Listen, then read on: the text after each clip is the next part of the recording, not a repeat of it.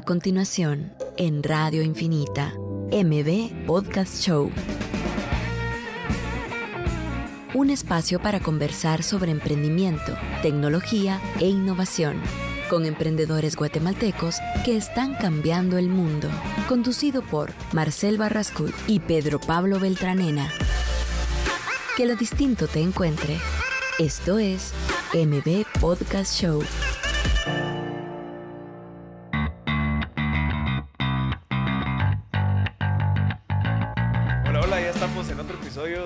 Podcast Show. Le recordamos que este es un espacio en donde conversamos de temas de emprendimiento, liderazgo, tecnología, innovación y un montón de otros temas que te pueden servir a ti que estás escuchando para pues animarte a emprender. Ahorita llevamos 41 episodios donde conversamos con emprendedores o hablamos de temas súper interesantes para que esa idea que tenés o ese proyecto que estás llevando, pues lo puedas llevar a otro nivel. Queremos reducir ese gap de información entre una startup y la información, digamos, de una empresa ya constituida con 500 empleados para que tú puedas aplicar todo eso que aprendimos en tu negocio y así escalarlo. Eh, sí, muchas bienvenidos a un programa más de M Podcast. En el, es el episodio 41, como 41, decía Marcel.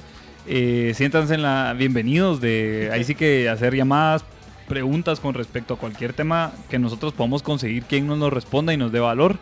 Eh, eso es una de las, como el principal objetivo de este programa y creo que hoy uno de los temas que teníamos pl- planificados platicar con Marcel era el tema de vender una empresa.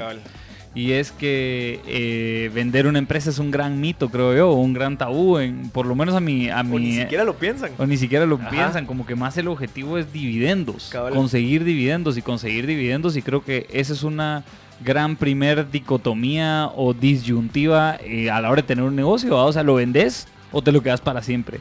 Pero ¿por qué lo vas a vender si ya te está pagando dividendos y eso te va a permitir mantener a una familia, te va a permitir mantener un estilo de vida, lo que sea, pues? Entonces yo creería que por ahí es donde empieza el tema. Eh, ¿Por qué vender una empresa? Y es que vender una empresa puede ser mucho más rentable que quedársela para siempre. Ajá. ¿Verdad? Entonces ahí es donde también uno tiene que empezar a planificar su portafolio. Yo creo que eso va de la mano de una estrategia de, de también identificar tus habilidades y dónde están tus habilidades. Puede que tus habilidades, que con tus habilidades vos logres llegar a una empresa a un nivel de un market cap, digamos, del 25%. Pero si la vendieras, esa idea, esa empresa, ese valor agregado que ya estás generando y se la entregas a alguien que tiene las capacidades, con distintas capacidades, que no es juicio valor tenerlas más, o sea, que sea mejor o menos. Al final, cada, cada etapa del negocio requiere distintas habilidades. Entonces, si vendes el negocio en una etapa con un market cap de 25 y esa otra persona que lo va a adquirir tiene la capacidad de ir a adquirir ese 50, ajá. 75% restante. ¿Verdad? Entonces, obviamente la- se lo estás vendiendo ya con una oportunidad armada, eh, con procesos, con estándares, con clientela, con marca, con todo, pues. Entonces le estás dando un buen negocio para que lo lleve a otro nivel, pero no necesariamente te tenés que quedar en esa participación de llevarlo a otro nivel, sino que uno lo puede vender, ¿verdad? Yo creo que hay que empezar de primero con entender el por qué es que ni siquiera lo tenemos en nuestras mentes cuando empezamos a emprender. O sea, por qué yo no tengo la idea de vender lo que yo estoy haciendo, sea que es por cultura, sea que es por ejemplos, sea que es porque no hay un récord de exits aquí en Guate donde vos digas, ah, ellos lo están haciendo así, así funciona, les fue bien. O será que es el miedo de volver a empezar desde cero algo, porque obviamente cuesta. Sí. O sea, te lleva un montón de tiempo, te lleva un montón de estrés. Eh, o será que tal vez la estructura financiera, legal de aquí en Guatemala no permite ese tipo de facilidades. ¿Qué será? Sí, tal vez mi respuesta va a ir en dos perspectivas, diría yo, Marcela. El primero es con respecto a las habilidades de las personas. ¿verdad? Que tengan qué habilidades tienen. ¿verdad? Tal vez son más builders, ¿verdad? En lugar de ya más técnicos, ¿verdad? Creo que cuando uno está en una empresa en crecimiento que es pues que ya tiene un perfil multinacional, por ejemplo, los, los, las habilidades que uno necesite- necesita son más técnicas. Sí. Sino que las habilidades que necesitas previo a ese gran salto son de creatividad, de, de con- o sea, de personas que tienen que construir. Eh, bien habla Mata en, en tu podcast de, de ser resourceful y creo que esa es la primera etapa en donde sos un builder en la medida que construís algo aún a identificar un mercado y que te empiezan a comprar, pues todo eso es básicamente una etapa de constructor, pues, y de ser resourceful. Ajá. Entonces, eh, Entonces, digamos, ahí estamos en las habilidades. exacto, en las O sea, habilidades. puede ser que yo que esté empezando, mi habilidad de builder llega hasta cierto punto, entonces me hace falta esa habilidad técnica como para crecerlo y, y llevarlo a... Exacto. Que ya requiere de, de ahí donde entra todo ese conocimiento de la U. Exacto. Digamos, es como que, ok, bueno, ¿cómo aplicamos todo esto de procesos, eh, go- gobernanza, eh, todo esto? Que tal vez uno que está emprendiendo no lo tiene considerado, sino que sabe más habilidades interpersonales, cómo vender, estrategias, de cómo hago para llevar esto Exacto. acá, pero llego hasta cierto límite. Sí, y sin embargo, siempre desde esa perspectiva, siempre hay que construir, que ahí es donde viene la segunda parte de la respuesta, que es el build to sell. Ajá. que siempre desde el inicio tenés que tener en cuenta que vas a vender. ¿verdad? O sea, desde ya estás pensando que vas a hacer la venta. No, o sea, aunque empeces hoy a vender tu primer producto hoy, uno tiene que construir lo que va a construir pensando que quiere venderlo. ¿Verdad? Entonces, el incentivo básicamente para esa venta es que te vas a quedar con un pedazo de esa venta. ¿verdad? Ajá. ¿Cómo funciona esa venta? Básicamente se evalúa la empresa y te la compran por el valor de acciones. ¿Cuánto invertiste? Invertiste en tiempo. Y algunos recursos sí quizás, pero como lo solidificaste esa infraestructura de empresa, en cinco años lo que invertiste es 10 veces eso. Entonces ya tenés un retorno significativo a la hora de venderlo. ¿verdad? Y ya puedes empezar de nuevo a lo que ya sabes hacer, que es armar una marca, que es empezarla a vender, que es meterte a un mercado que no conocías y que nadie conocía quizás, eh, y agregar valor. Sí, porque digamos la contraparte de eso podría ser de que esa empresa que te quiera comprar diga, ok, no me lo quiere vender, entonces empecemos a salir nosotros, que me va a dar más tiempo, pero le va a quitar market share a esta persona, Exacto. va a pasar penas, va a perder dinero, vamos a hacer competencia de precios y al final uno de los dos, el que tenga más plata, va a sobrevivir. Exacto. Entonces, obviamente eso es la parte, la contrapropuesta, se podría decir, de no vender cuando alguien te quiera Sí, comprar. y, pues. y si la infraestructura que construiste no tiene la suficiente capacidad Ajá. de innovación, es lo más probable es de que sí vas a recibir dividendos, que es la otra, que es la otra contrapropuesta. A no vendes, entonces vivís de dividendos. Ajá, ¿Qué son esas utilidades a final de año? Exacto, que son utilidades cuando se puedan pagar, ¿verdad?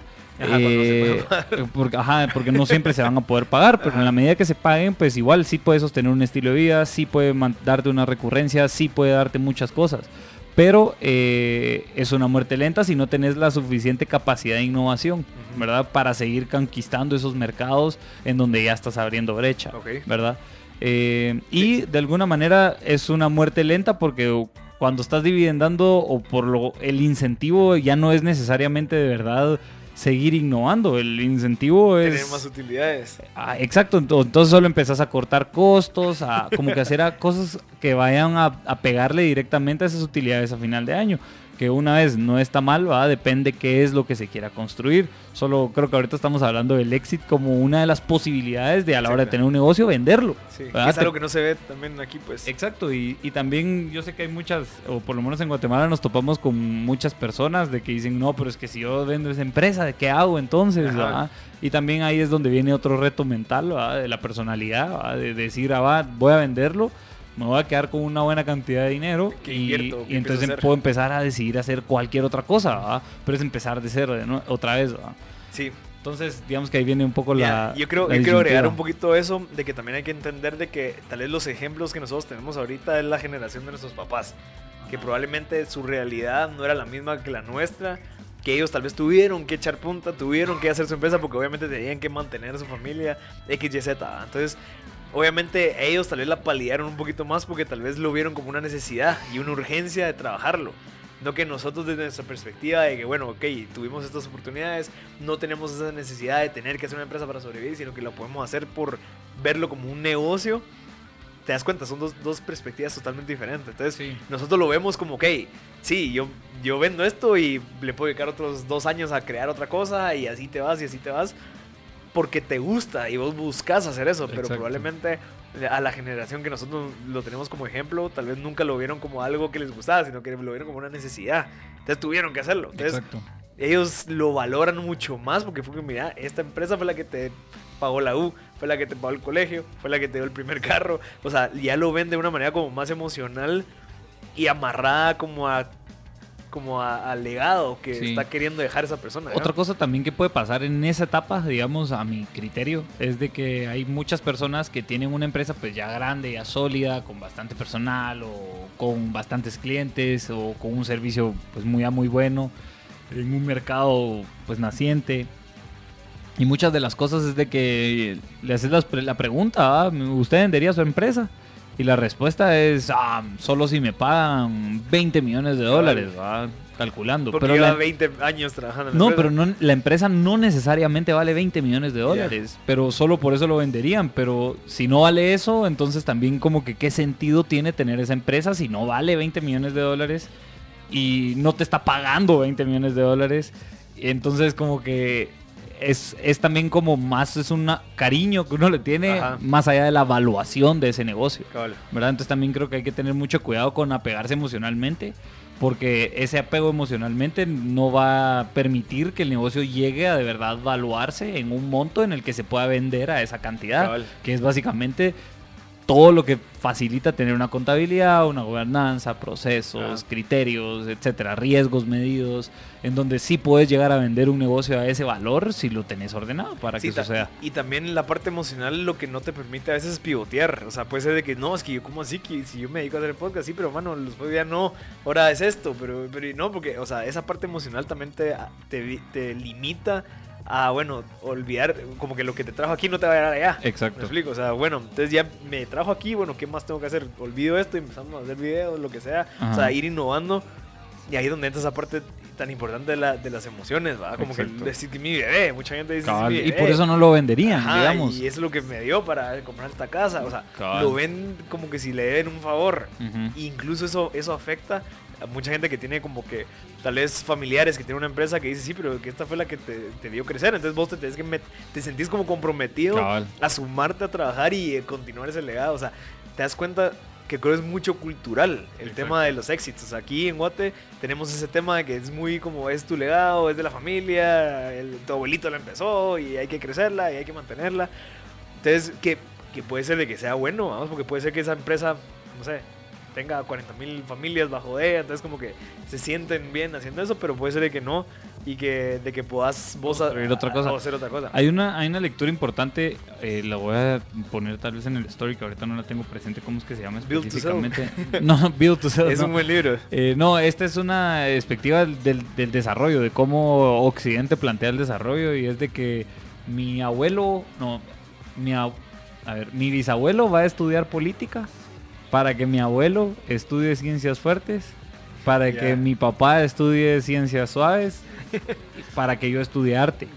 Entonces es una como postura de desarrollo de cómo sí desde, desde una perspectiva de recepción de capital va, y, de, y de creación de conocimiento en las generaciones va logrando generar que hoy nos, desde una posición privilegiada unos hablen en una posición Ajá. privilegiada y otros hablen en una posición de todavía arduo trabajo, Cabal. ¿verdad? Eh, y obviamente depende también en dónde uno le tocó nacer, ¿va? Pero, y, y punto, pues, ¿va? Y, y- pero es entender el desarrollo en una perspectiva generacional y no en una, pues, no en netamente es pensar en el corto plazo, pues, Ok. ¿va? Mira, hay que también entender qué es lo que sigue. O sea, eh, si que esta vez lo hablamos en el, en el próximo segmento, eh, qué es lo que sigue después de una exit. Porque yo vendo y hay op- opciones. O sea, Ujú. puede ser que yo me quede como accionista. Hay veces donde hay un exit, pero tendrás que quedar trabajando cierta cantidad de tiempo para llegar a cierta meta para que te empiecen a pagar o qué sé yo. Entonces, lo podemos desarrollar en el otro segmento. Bien. Vamos a ir a un corte y regresamos. Estás escuchando MB Podcast Show por Radio Infinita. Ya estamos de vuelta en otro episodio de M Podcast Show. Le recordamos que en este, en este programa y espacio conversamos con emprendedores, hablamos de temas de emprendimiento, liderazgo, innovación y el día de hoy estamos hablando con Pedro Pablo sobre el tema de las exits.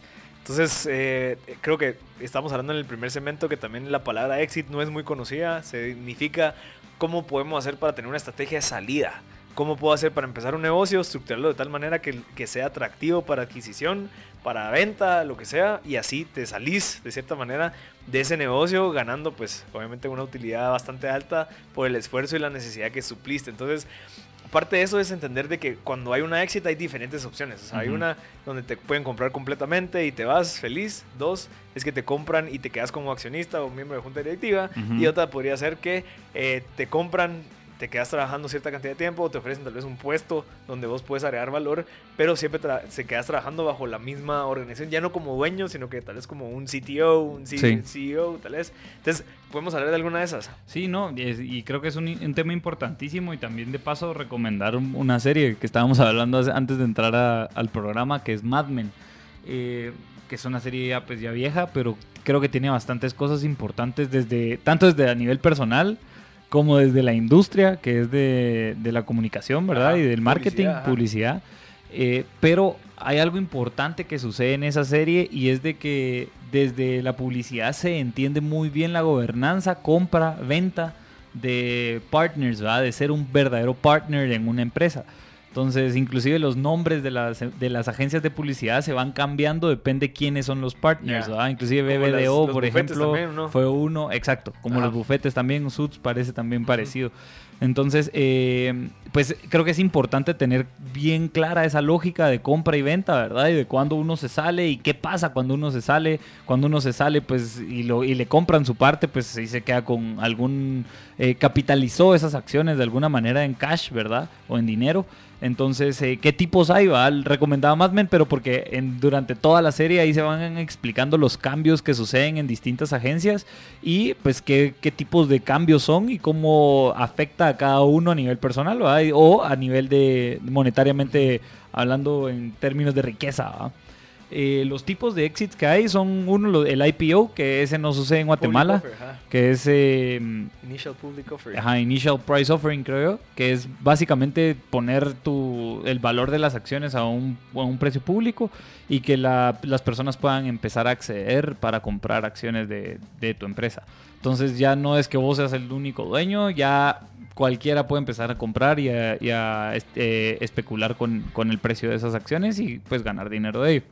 Después sería la liquidación, que la liquidación también es otra de las, creo yo, de las partes de cuando ya liquidas tu empresa, ¿verdad? Liquidarla es, diría yo que no es lo más sano para quedarte con un retroactivo a favor, porque estás básicamente olvidándote que exista la empresa, ¿verdad? que también es otra de las partes de éxito. ¿verdad? Ajá. O sea, aquí lo que estás haciendo es liquidarla y que ya no deje de existir. Nos topábamos con un caso hace años eh, con Luis Pedro de un caso de, de unas personas que no, no sabían que la persona que, que dirigía estas empresas pues murió y entonces los que se quedaron con esas empresas no sabían qué hacer con ellas a pesar de que estaban eh, caminando, digamos. Entonces lo que hicieron fue liquidarlas. ¿verdad? Y, ¿Qué, qué conlleva liquidar? eh, es un proceso legal larguísimo y caro. Pero es vender Eh, todo. Es, no, es básicamente como que olvidarse que la SA existe, pues. ¿va? O sea, como que eliminar la SA, pero es carísimo. Es un ¿Qué pro- se hace con todo lo demás? Se, Eh, se sí, se venden, se liquidan los activos que se tengan, eh, las deudas se pagan con los activos que lograste vender, etcétera. Y, o sea, y la rentabilidad que llevaba esa empresa, pues bueno, ahora Olvidada, pero es por el desconocimiento precisamente de los distintos tipos de exits que pueden haber. Ese es uno. ¿ah? El siguiente es merger and acquisition, que es básicamente fusión o adquisición.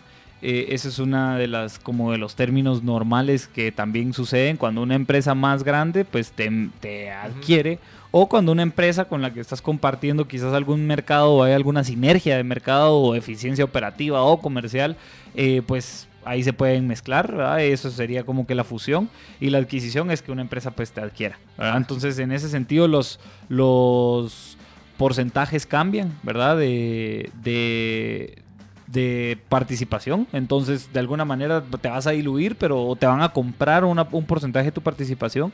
Y pues ahí estás básicamente haciendo dinero o efectiva todas tus acciones, ¿verdad?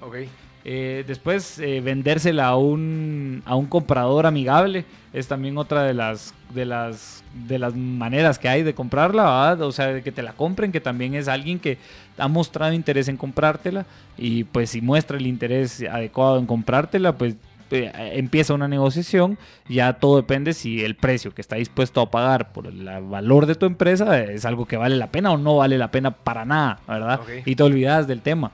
Entonces eh, creo que hay bastantes como recursos de qué hacer con una empresa después de que ya no la querés seguir operando, ¿va? la puedes vender, ¿va? tal vez o te puedes o bien, como estamos platicando del otro lado, que no es venderla, sino quedarte dividendando, pero dividendando te tienes que asegurar de que tenga la suficiente capacidad de innovación para que pueda seguir compitiendo y que no en el tiempo esos dividendos se van a ir agotando. Sí. ¿no? Mira, yo creo que también hay que entender de que el hecho de que querrás venderla, no sé si es tan buena señal. O sea, creo que, o sea, como que te llega un punto en, bueno, ya no sé qué hacer, la quiero vender, y va a ser bien complicado. Yo creo que al, al final a, a lo que llegamos es crear esa cultura de empezar a crear Para empresas para vender. Exacto. No, ah, ya no, ya me aburrí. eh, Ah, no, no, no. Ya veo que en Ajá. cinco años ya viene el blockchain, entonces yo estoy, ah, no me va a funcionar, me va a quitar, entonces lo vendo. O sea, creo que no hay que llegar a ese punto de, de, bueno, tengo que vender, sino que, ok, construyamos cosas bonitas que tengan un impacto exacto. de una manera bien desarrollada, que asumo que ahí es donde entra toda esta parte de, de crear bien tu, tu estructura legal, tu estructura financiera, tu estructura de operaciones, procesos, todo que sea como para vender franquicias, Exacto. que sea fácil de acceder y que la gente entienda al momento que vea, que haga el due diligence y diga, wow, entiendo qué pasó acá, entiendo qué pasó aquí y entiendo a dónde va esto, porque todo está de una manera tan ordenada. Sí, no, y el factor contable también es importante. Dentro de todo lo que mencionaste, también falta la parte contable, de que si en la medida que tenés tu contabilidad en orden, eh, la evaluación de tu negocio va a ser más fácil ejecutarla. Entonces, a la hora de ejecutarla y que te empiece una negociación de posible venta, eh, pues eh, la evaluación va a salir a favor del trabajo ejecutado. ¿verdad? Entonces creo que es, vale la pena como que tenerlo en cuenta, pero me parece muy interesante lo que decís con respecto a de qué lado pararte, ¿va? O sea, voy a llegar a la- al punto en el que tenés que vender tu parte, ¿verdad? Porque ya no lo puedes operar o porque ya no hay nadie interesado en seguirlo de las personas que tenés cerca o etcétera. Ahí va a llegar el punto en el que tenés que vender o sí empezar a construir algo pensando en que lo vas a Ajá. Y creo que ese es creo que lo- lo- un mindset muy importante. Y creo que es algo que inclusive nosotros poderlo empezar a decir aquí en radio y poderlo empezar a conversar eh, y que a la hora de que hablen de negocios ahí sí que con, con sus personas cercanas o con quien les guste eh, puedan empezar a meter en la conversación de que hay que crear para vender. Eh, creo que es una estrategia interesante, ¿va? Porque también vienen rentabilidades grandes después de esas ventas. Sí. En Y- la medida que se hagan bien. Y también eh, ver, y en- bueno, yo no sé si se puede, pues, pero digamos, llegas a una empresa de 20, 25 años y que de la nada entra el hijo y dice, no, yo quiero y- hacer una estrategia para vender. ¿Cómo crees, lo es posible que una empresa ya encaminada con un montón de cosas se pueda empezar a estructurar al, a 20 años después para empezarse a vender? ¿O crees que es, obviamente es mucho más recomendable empezarlo a hacerlo bien, pues, pero ¿cómo sería y si sabes de alguien que lo ha hecho? Pues yo, yo creería que si se puede, creería que lo que más difícil es de todo es tener a un equipo alineado e incentivado para esa venta. Es decir, eh, no sé, te digo, los em- empleados, por ejemplo, claves que vayan a estar operando para vender ese negocio, eh, pues que estén alineados en que va, mucha, el incentivo es de que si logramos vender este negocio, ustedes se van a quedar con X porcentaje. Sí. ¿verdad? Y eso creo que en la medida que haya personas alineadas para esa venta, él va a caminar hacia la venta. Y eso es básicamente un excelente reto, ¿verdad? Porque hay que empezar obviamente a organizar cosas desde atrás, pero también a construir otra vez cosas para que a la hora de írselo a presentar a un posible comprador, que ya sea una fusión o una adquisición o sí un comprador, pues le puedas dar ahí sí que este es el negocio, así funciona.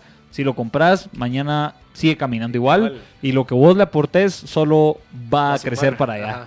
Ajá. Y eso está interesante. Y también creo que hay un- una parte como que el huevo y la gallina aquí, ¿me entiendes? Porque puede ser de que, sí, ok, hablemos de la parte desde abajo, la gente. La gente, yo no sé qué tan educada está como para entender de que no es como que se van a quedar sin trabajo, solamente va a ser una parte donde ellos van a, van a ganar experiencia, entender cómo funciona, Ujú. para después tal vez, no sé, con esa experiencia ir a buscar otro trabajo. Porque hay veces de que la gente ve el trabajo también como algo que quieren hacer carrera. Sí. Y entonces yo no me quiero meter a trabajar en una empresa que en dos años quiere venderse y me van a dejar a mí sin, sin trabajo, ¿me explico? Bueno, trabajar. eso es parte, creo yo, de construir un negocio que, que va, que se puede vender y es básicamente institucionalizar cada uno de los puestos. Porque si estás desempeñándote bien en un puesto, eh, básicamente vas a ser un key player, Ah, ¿verdad? bueno, también. Entonces también, a pesar de que hayan cambios de dueños, el negocio tiene que seguir caminando y si sos de verdad eh, importante para ese puesto por cómo se desarrolla, por cómo lo desarrolla esta persona, entonces no necesariamente va a dejar de ser necesaria solo por un cambio. Bueno, es, es un Entonces, buen punto. pero porque la empresa en sí está institucionalizada Ajá. para ello. Pueden haber 20 cambios de dueños. ¿va? Ok. Eh, y no importa, pues, si el negocio sigue caminando, está bien. Va, y ahora de la gallina. ¿Qué tanta gente está buscando comprar negocios? Ese es el tema. Ajá. Ese es el otro tema. Y es de que aquí vienen capitales un poco más conservadores. Ahora, pensando en el mercado de Guatemala, eh, y es algo que se me acaba de ocurrir ahorita, eh, pensando en el mercado de Guatemala, las- los inversionistas no están, o, o por lo menos a mi criterio, todavía no están muy educados en invertir en riesgo, sino que prefieren invertir en algo ya consolidado. Entonces, invertir en algo consolidado que solo tiene oportunidad para adelante, creería yo que hay mucha más capital dispuesto a invertir sí. en ese tipo de negocios que en un negocio que es una idea y que no ha pasado por una etapa de construcción y de validación de mercado. eh, y que es más fácil vender un negocio en una etapa donde ya eh, vendiste, está, validado, está posicionado y está listo para venderse. Entonces, creería yo que ahí pues, se puede encontrar sí más capital dispuesto a compra, ¿verdad? O sea, más personas dispuestas a comprarte el negocio, porque no es tanto el riesgo, solo es de seguir invirtiendo para eh, que crezca, pues. Es que también ahí es, es- creo que va parte de lo que siempre os- eh, hemos hablado, ¿verdad? pero para lo que es educar. O sea, crear conciencia y que incluso, o sea, eh, obviamente por medio de estos medios, pues, porque es- o sea, yo no sé qué tanto funcionaría incluso para la economía el poder seguir desarrollando, o sea, que te obligara, bueno, venderlo, entonces con ese dinero lo ves es otra cosa que genera trabajo, entonces lo vendes, y, o sea, pero es el huevo de la gallina, ¿verdad? Como que quién está buscando comprar como para poder eh, ofrecer esas empresas al mercado. ahí es lo que te decía yo de los distintos como eh, capacidades que tenga cada quien, ¿verdad? El- Por ejemplo, hay personas que se ubican como estos builders, ¿verdad? De, de pasar por toda esta dificultad y de, de ser resourceful para poder conseguir recursos y que el negocio salga y que tienen una capacidad de encontrar mercados que compren un servicio, etcétera, ¿verdad? Eh, entonces, ahí viene esa capacidad, pero hay otras personas con otras distintas técnicas y capacidades y capital que lo pueden llevar de donde lo llevaste vos a un siguiente step. Entonces, sí existen esas personas, o sea, hay un montón ¿verdad? de otras personas con distintas capacidades.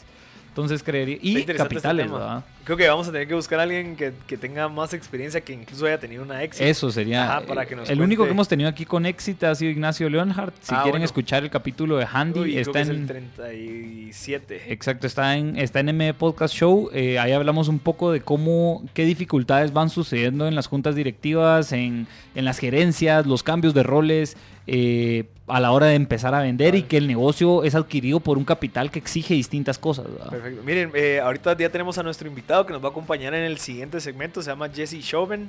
Él es el fundador de, Ta- de Tacorazón, que es una empresa que ofrece comida, pero toda esa comida es orgánica y que está ayudando pues al, al, al agricultor aquí en Guatemala. Entonces creo que es un modelo de negocio súper interesante. Acaba de recibir una inversión, entonces nos va a venir a contar esto. Esto es MB Podcast Show con Marcel Barrascut.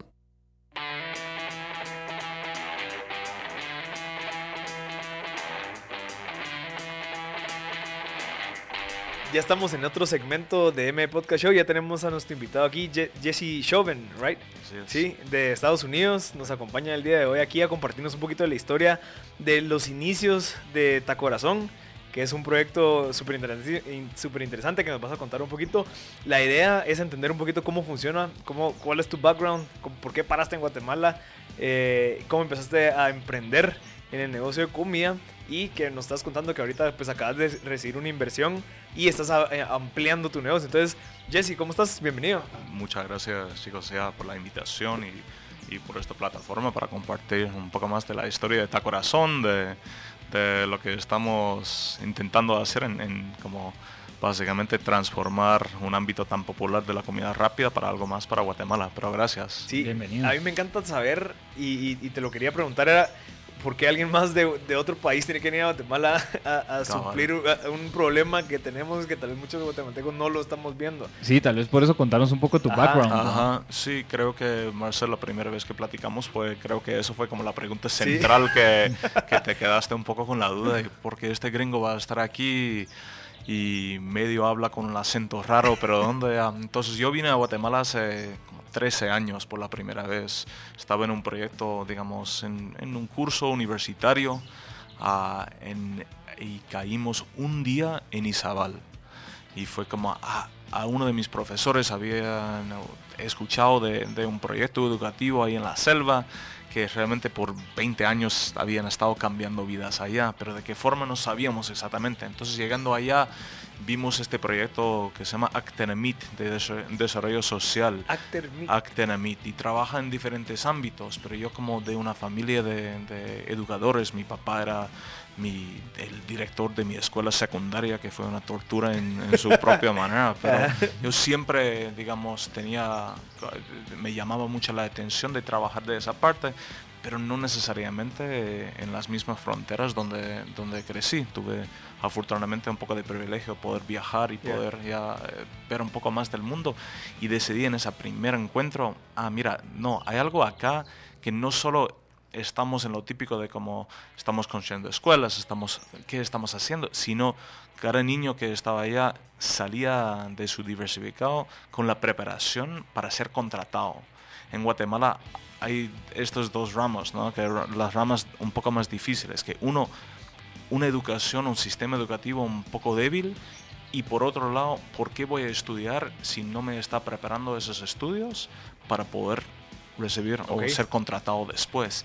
Y esa siempre se me quedó. Entonces, estando allá, volví a, la universidad, si no mis papás me hubieran matado.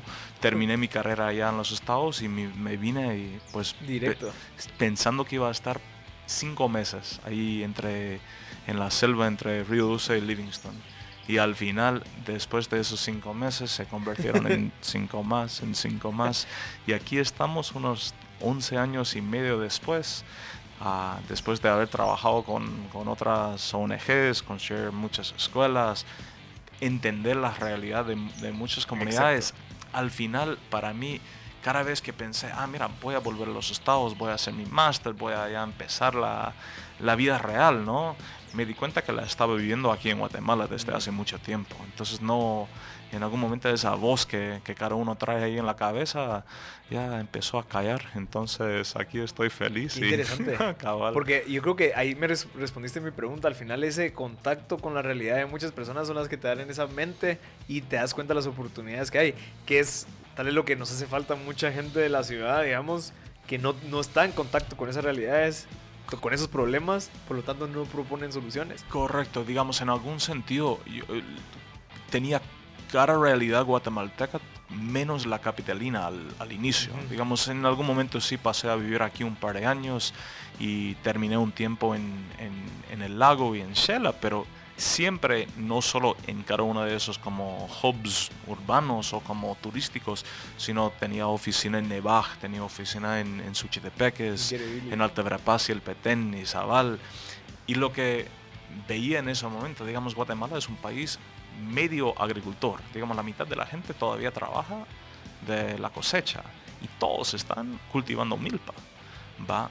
Pero de lo mismo, lo que se nota, Guatemala también sigue siendo el segundo país más malnutrido de todo el occidente del mundo. Número uno en toda América Latina. Entonces, cuando yo, una persona que estaba en contacto con tantas comunidades, con tantas escuelas, viendo tantos niños llegando o dejando de llegar por falta de nutrición, pensé, tenemos que poder hacer algo mejor. Y ahí es cuando empezó con esos primeros ah, recuerdos de, de, tantos niños saliendo de Actenamit. Yo pensando, ah, mira, un restaurante, pero un restaurante diferente, es algo que sí podría funcionar acá.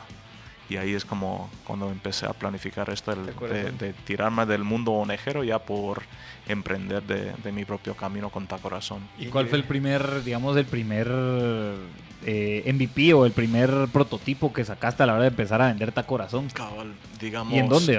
ajá, sí, nosotros, una de las primeras cosas yo como les decía, yo tenía tanto, tanta, tanto contacto con, con diferentes personas y conocí a, a un tipo también que iba por, por su propio rumbo, ¿no? Que una persona que había salido de su vida aquí en la capital y decidí convertirse en un agricultor orgánico.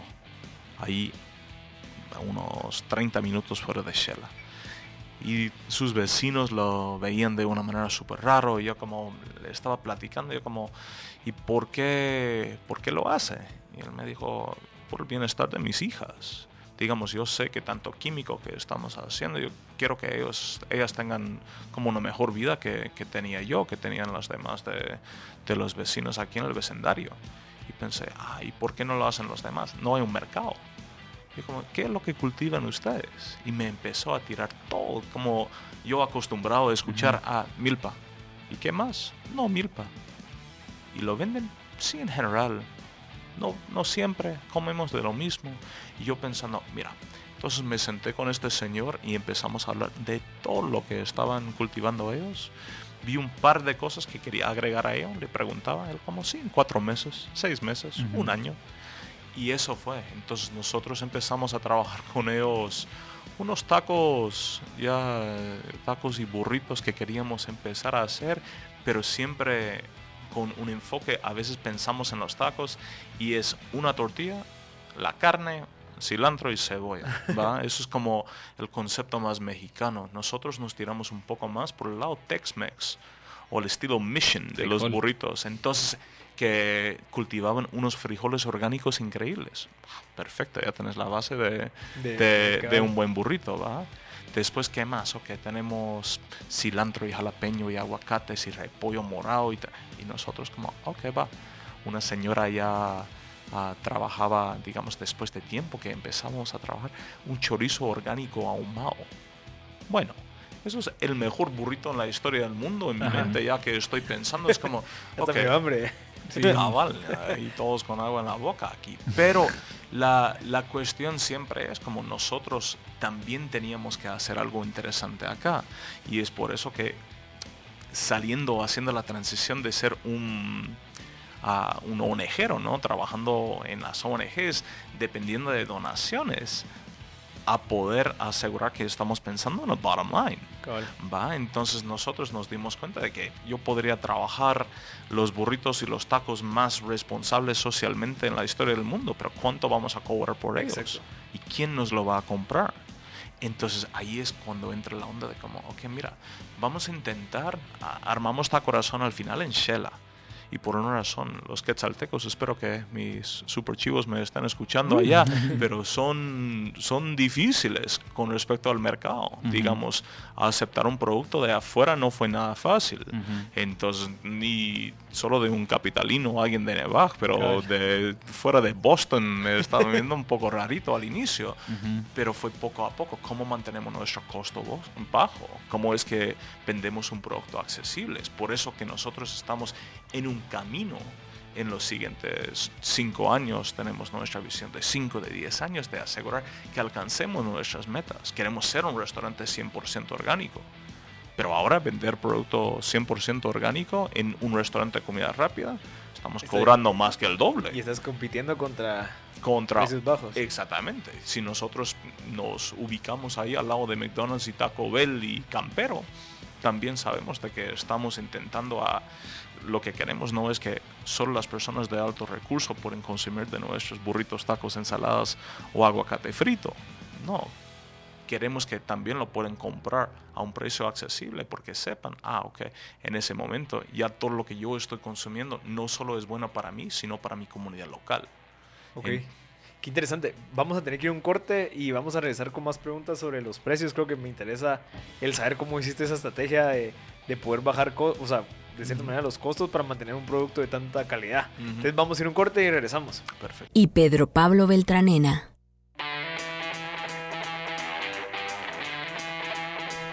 Ya, ya, estamos de vuelta en otro segmento, en el último de M Podcast Show. Le recordamos que tenemos hoy el día de hoy a Jesse Chauvin, que es el fundador de Tacorazón.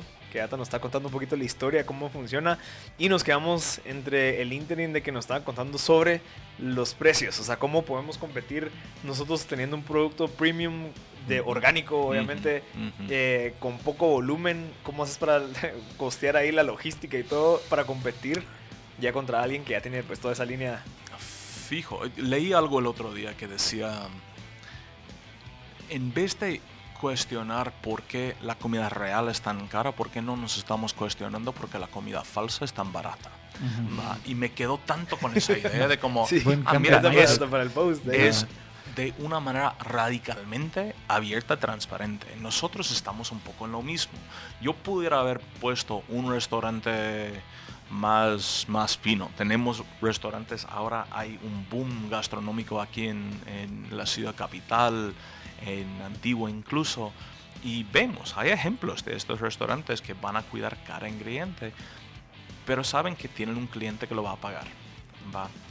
Nosotros lo que queríamos hacer es ya un poco ah, radical nuevamente, pero queremos estar quitando la gente de nuestra competencia de grandes marcas de comida rápida, en general occidentales, digamos norteamericanas, de mis paisanos que están invadiendo Guatemala y vemos que Guatemala sigue siendo ah, un país, digamos, un ejemplo, claro. La, el crecimiento de McDonald's en el nivel mundial ya en todo el mundo va cayendo, digamos, ¿Ah, su trayectoria. ¿Y cómo van en un país como Guatemala? Subiendo. Subiendo. Están abriendo, inaugurando McDonald's por todos lados. Okay. Ahora, McDonald's es un producto diferente en, en, Guatemala que en los Estados Unidos, pero yo quería de que cuando empezamos a pensar, yo creo que McDonald's hace un buenísimo trabajo en vender algo, que es el sueño americano. Ahora, podemos cuestionar qué es el sueño americano y todo, pero vemos toda la gente que está ahí comiendo. Y yo pienso, ¿quién está vendiendo el sueño guatemalteco? ¿Y qué debería de ser? Ahora, yo soy una cara bien extraña para estar... Para ya, decir. Exactamente, para discutirlo o para ya a, opinar de una manera. Pero yo creo que cuando empezamos a pensar en las personas, en un restaurante de comida rápida, en las personas que están cultivando la comida, preparando la comida y también las personas que están comiendo la comida, ahí es donde nosotros ya empezamos para mí estar como estamos abriendo la puerta a ese sueño. Y eso me gusta porque, si no estoy mal, te vas uno de nuestros invitados empezó a, a, producir tostadas para suplir a los tacos. Exacto. Y decía, ¿cómo sí que estamos nosotros vendiendo tacos por todas partes y tenemos una comida nacional tan rica como son las tostadas? Ah, bueno, sí, esta persona tenía un restaurante como de alta cocina, digamos, pero a la par empezó a poner una tostada que le empezaba a salir igual de barato. Pero en vez mucho de ir, más a, comer tacos, era, ahora es, o sea, él, que es lo que quiere lograr es lo mismo que estás hablando de, ok, saquemos un producto chapín. Claro, es, es dar vuelta, cada vez es, es, lo mismo, es como si podemos, y somos súper pilas en identificar problemas. Pero si podemos cambiar esta mentalidad, y creo que es parte de lo que ustedes están intentando hacer con estas conversaciones, de juntar diferentes mentes, a decir, en vez de solo poder identificar problemas, ¿cómo es que estamos empezando a crear soluciones? Está bien poderlos identificar, pero también es como una foda, ¿no? Cada, cada debilidad se puede convertir en una fortaleza y cada amenaza en una oportunidad. Hablo mucho de eso con mi equipo, porque nosotros sí hablamos de cómo ustedes son parte de nuestra familia. Cada cliente que entra es parte de la familia. Entonces, esperemos que nos ayuden a decir, ah, mira, nos gustaría esto, o me gustaría que esto no fuese así, o me gustaría más de esto. Ok, perfecto. Mientras que nosotros crecemos, tanto como acabamos de recibir una inversión, estamos pensando ya la estrategia vamos a estar abriendo. Esperamos que, que todos nos sigan allá en, en, en, Tacorazón, en todo lo que hacemos, en, en Instagram, en, Facebook, todo de, puro Tacorazón. Y en un mes vamos a estar abriendo en Antigua. Cuando tenés en, Shela, ¿verdad? Tenés ya tenemos en Shela, estamos en el Parque Central en Shela. Vamos a estar abriendo ya cerca del parque, pero nos sigan ahí en redes para ver la ubicación exacta ahí para Antigua. Antigua. Pero la idea es que lo que queremos de todo esto es que la gente se sienta empoderada a cambiar. digamos, ya lo vemos en todas las tendencias.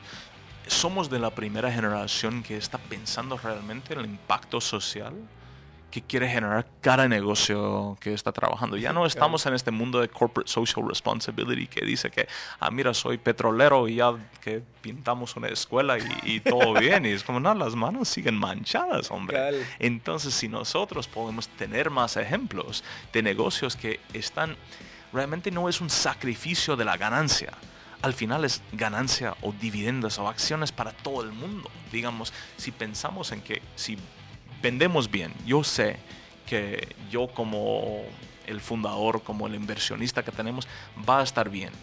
Pero el punto es que no lo vamos a hacer en las espaldas de nuestros agricultores y nuestros trabajadores y tampoco a nuestros clientes. Y es un equilibrio bien delicado. Nuestros márgenes son bajas, necesitamos mucho, mucho movimiento para hacerlo. Pero hemos sabido desde el inicio que no íbamos a expandir hasta que nuestros agricultores, los 27 socios que tenemos ahí, que son pequeños huertos y granjas ahí en el occidente, estamos identificando nuevos aquí en Antigua. Dándole oportunidades. Que sabemos que desde hace dos años y medio alguien me ofreció la plata y sabe, ellos no estaban listos. Yo tampoco, pero ya la idea es que tenemos que crecer la mano con ellos. Sí, ¿sabes qué me gusta? Que yo siempre comparto que es, o sea, está bien emprender, está bien hacer un negocio, ver una oportunidad, suplirla, pero levantar la barra como vos lo hiciste, decir, bueno, ok, ¿cómo podemos tener un impacto? Porque vos podrías hacer una, comida rápida fácil, burritos iguales, y bueno, y explotamos tal vez a para hacerlo más barato. Pero levantaste la barra de ese estándar y demostraste que sí se puede por medio de creatividad, por medio de sentarte a pensar, bueno, ¿cómo podemos hacerlo para que estas personas salgan beneficiadas, al igual que mi consumidor y al igual que mis inversionistas y yo? Claro, y es, y como, como, como les digo, es bien delicado ese equilibrio, pero al final, si estamos pensando en ello, si lo decimos en voz alta, para asegurar que todos nos mantengan honestos, eso para mí es bien importante. Es como yo lo dije desde el inicio de esta entrevista, no somos un restaurante de comida rápida tradicional, ni somos un restaurante de comida rápida 100% orgánico, si nuestra comida es más saludable, tiene menos químicos o digamos toda la parte agroquímica allá. Y le da la oportunidad. Y hay un valor agregado y nuestro como ah, la idea que cuando uno entre sabiendo de que la persona que cultivó, si yo quiero comida no saludable, perfecto, tenemos papas fritas, pero siempre en ese restaurante hay una persona que cultivó esas papas fritas que tiene más dinero ahí en su bolsa que puede mandar a su hijo o su hija a la escuela por más años, que pueden, ya están haciendo intercambios de ellos ahí entre las 27 familias para asegurar que tengan una dieta más diversificada. Interesante. Digamos, eso es toda la, la idea de, para mí, un emprendimiento social. Increíble. Mira, y ahorita ya yendo a la recta final del programa, eh, ¿cuáles son los retos que se avecinan para estos cinco años? Eh, esa sería la primera pregunta. Y la segunda pregunta sería, eh, cómo conseguiste ese inversionista y cómo, se, cómo alinearon esos incentivos para poder en, seguir en este camino. No, perfecto, muy, muy buenas preguntas. Eh, rapidito con, con la primera, digamos, de, de, los siguientes cinco años tenemos que, tenemos que, que encaminar un, un, camino un poco delicado, ¿va? Porque nosotros sí queremos mantener la calidad mientras que expandimos. Y eso es como todos pueden hablar de, un primer restaurante lo más difícil. Ya estoy viviendo que el segundo me parece igual que difícil, sino más, porque ya tenemos nuestra forma de hacerlo y estamos expandiendo nuestra familia. Entonces creo que es bien importante tener claro quién es lo que eres, por qué lo estás haciendo. Yo creo mucho en este Simon Sinek, que dice empezar con el porqué, ¿va? Entonces nosotros vivimos por el porqué en ta corazón, porque para llegar a la segunda pregunta, porque sería muy fácil aceptar una inversión y yo hacer un pequeño cash out allá y decir, mira, yo voy a vivir más cómodo ahora y me gusta. Yo soy una persona que se podría, yo podría volverme corrupto. Todos podríamos volvernos corruptos. Lo más transparentes que somos de todo esto ah, ok, ustedes antes estaban hablando de exit strategies. Una de las cosas muy, muy claves para mí en la conversación que tuve, yo he tenido muchas ofertas de como franquicias, de comprar todo el negocio, pero si no es una persona que viva por los mismos valores que Corazón, de donde Corazón nació, no nos interesa por la cantidad de plata que podríamos generar.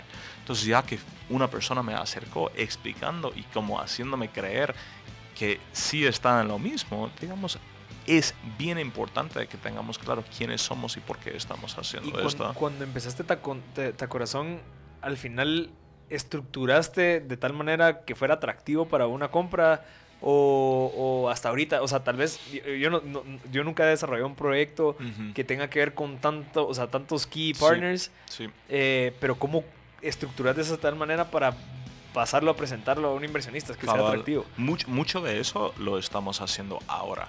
Ah. Porque parte, parte del, del camino único de un emprendedor es que todos estamos apostando en algo al inicio Ajá. y es como, ¿qué tanto voy a enfocar en esta parte?